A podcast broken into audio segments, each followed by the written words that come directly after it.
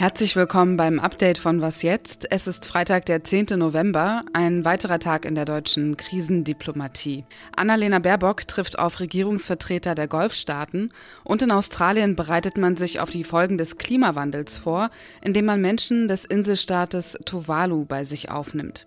Ich bin Azadeh Peschman und der Redaktionsschluss für diesen Podcast ist 16 Uhr. Außenministerin Annalena Baerbock ist heute nach Abu Dhabi in die Hauptstadt der Vereinten Arabischen Emirate gereist. Dort hat sie Außenminister Abdullah bin Zayed al Nahyan gesprochen. Heute trifft sie in Saudi-Arabien Regierungsvertreter Katars und Saudi-Arabiens. Danach geht es weiter nach Israel. Es ist ihre dritte Reise in die Region seit dem Angriff der Hamas auf Israel am 7. Oktober. Baerbock plädiert dafür, gemeinsam mit den Golfstaaten an einer Zwei-Staaten-Lösung zu arbeiten. Die historische Chance eines Friedens Israels mit seinen arabischen Nachbarn dürfe nicht kaputt gehen. Israel müsse alles in seiner Macht Stehende tun, um Zivilisten zu schützen. Die Aussicht auf humanitäre Feuerpausen sei dafür zentral. Die USA hatten gestern bekannt gegeben, Israel sei zu einer täglichen vierstündigen Feuerpause im nördlichen Gazastreifen bereit. So soll Zivilisten die Möglichkeit zur Flucht gegeben werden. Laut BBC gibt es aber noch keine Anzeichen für den Beginn einer Feuerpause. Die Kämpfe im nördlichen Gazastreifen halten offenbar an. Die Weltgesundheitsorganisation WHO hat außerdem vermeldet, dass wegen der Bombardierung des Gazastreifens 20 von den 36 Krankenhäusern nicht mehr in Betrieb seien. Die noch funktionierenden Krankenhäuser liefen nur im Notbetrieb. Es fehle an Desinfektionsmittel, Anästhesiepräparaten oder Strom. Der Südseestaat Tuvalu liegt nordöstlich von Australien und seine Existenz ist bedroht. Wegen des steigenden Meeresspiegels wird Tuvalu voraussichtlich in den nächsten 100 Jahren unbewohnbar werden. Das ist sicherlich nicht der erste und der letzte Fleck auf der Erde, in dem es in Zukunft kein menschliches Leben mehr geben wird. Aber die Maßnahme, die die australische Regierung getroffen hat, die ist neu.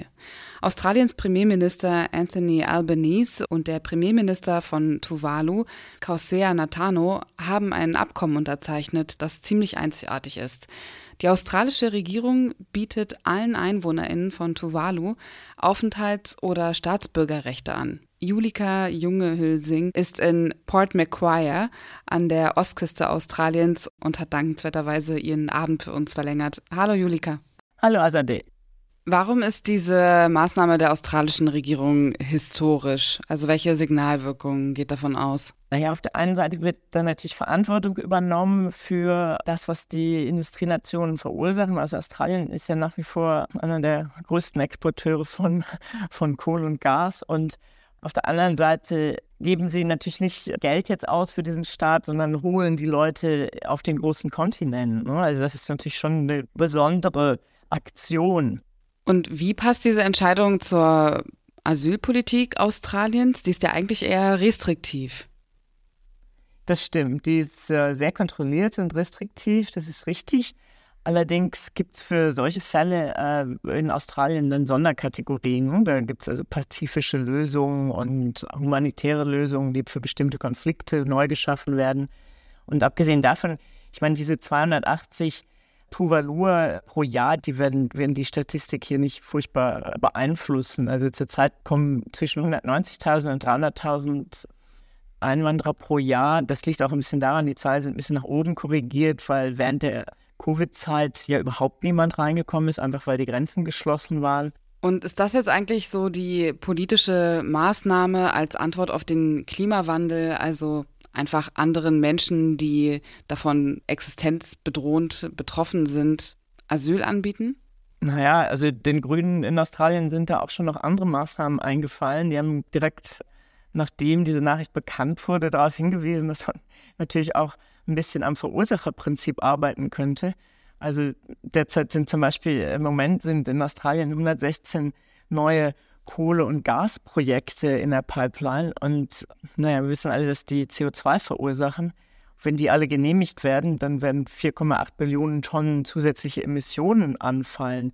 Jetzt fallen die nicht in Australien an, weil diese Rohstoffe halt dann exportiert werden, aber sie fallen natürlich in der Welt an.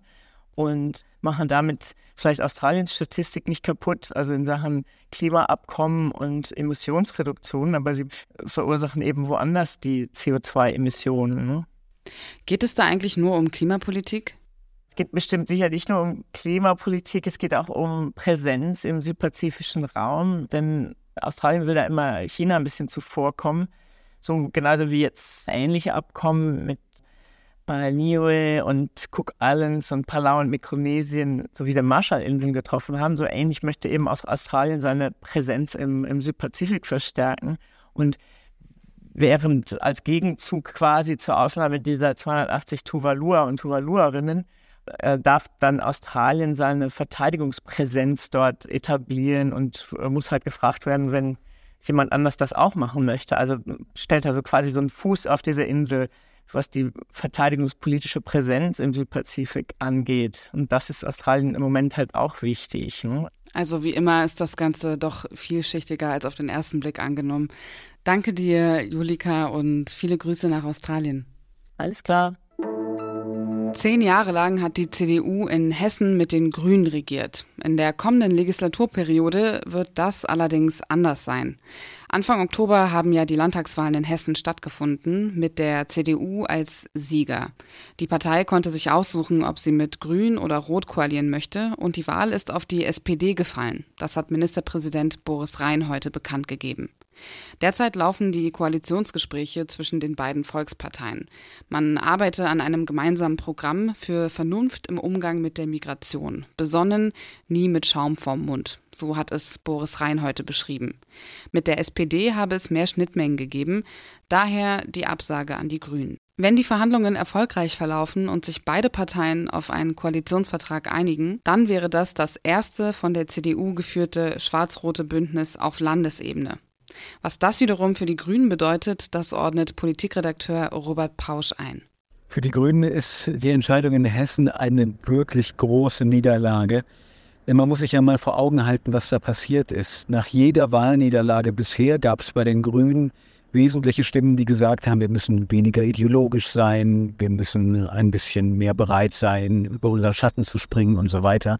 Und Hessen ist nun der Fall, wo die Grünen am alleranschmiegsamsten, am ideologiefreisten waren, wo wirklich der Hardcore-Realo-Flügel der Grünen seit Jahren die Geschicke bestimmt hat, eine völlig geräuschlose Koalition mit der Union geführt hat. Und trotzdem fliegen sie aus der Regierung. Jetzt hast du auf der anderen Seite natürlich diejenigen, die sagen, das heißt, wir müssen mehr Grün pur machen, mehr reine Lehre. Da hast du aber in Berlin gesehen, bei der letzten Wahl dort, dass das auch nicht funktioniert, die Grünen mit dem entgegengesetzten Kurs nicht in die Regierung kommen. Also wir sehen im Prinzip die beiden schnellen Antworten, die immer kommen, wenn Grüne Wahlen verlieren oder aus einer Regierung fliegen, die funktionieren nicht mehr. Das heißt, eine tiefe strategische Krise, äh, wo nach den Gesprächen, die ich jetzt in den letzten Stunden geführt habe, auch noch keiner richtig Antworten darauf hat, was das nun bedeutet und welche Schlüsse man daraus zieht.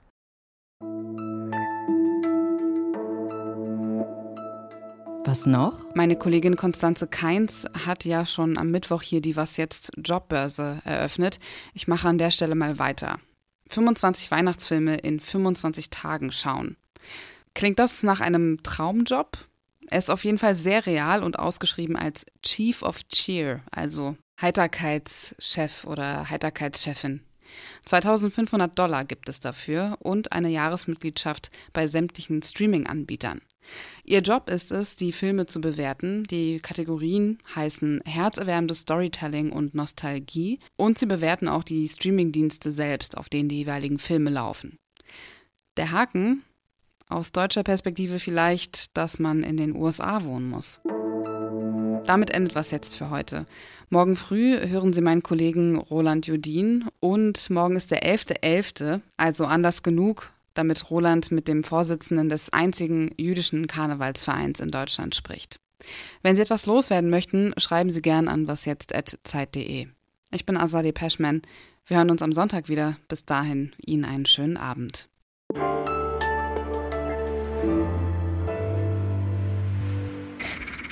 Was sind diese Geräusche da, die man im Hintergrund hört? Die Geräusche im Hintergrund sind unsere Frösche.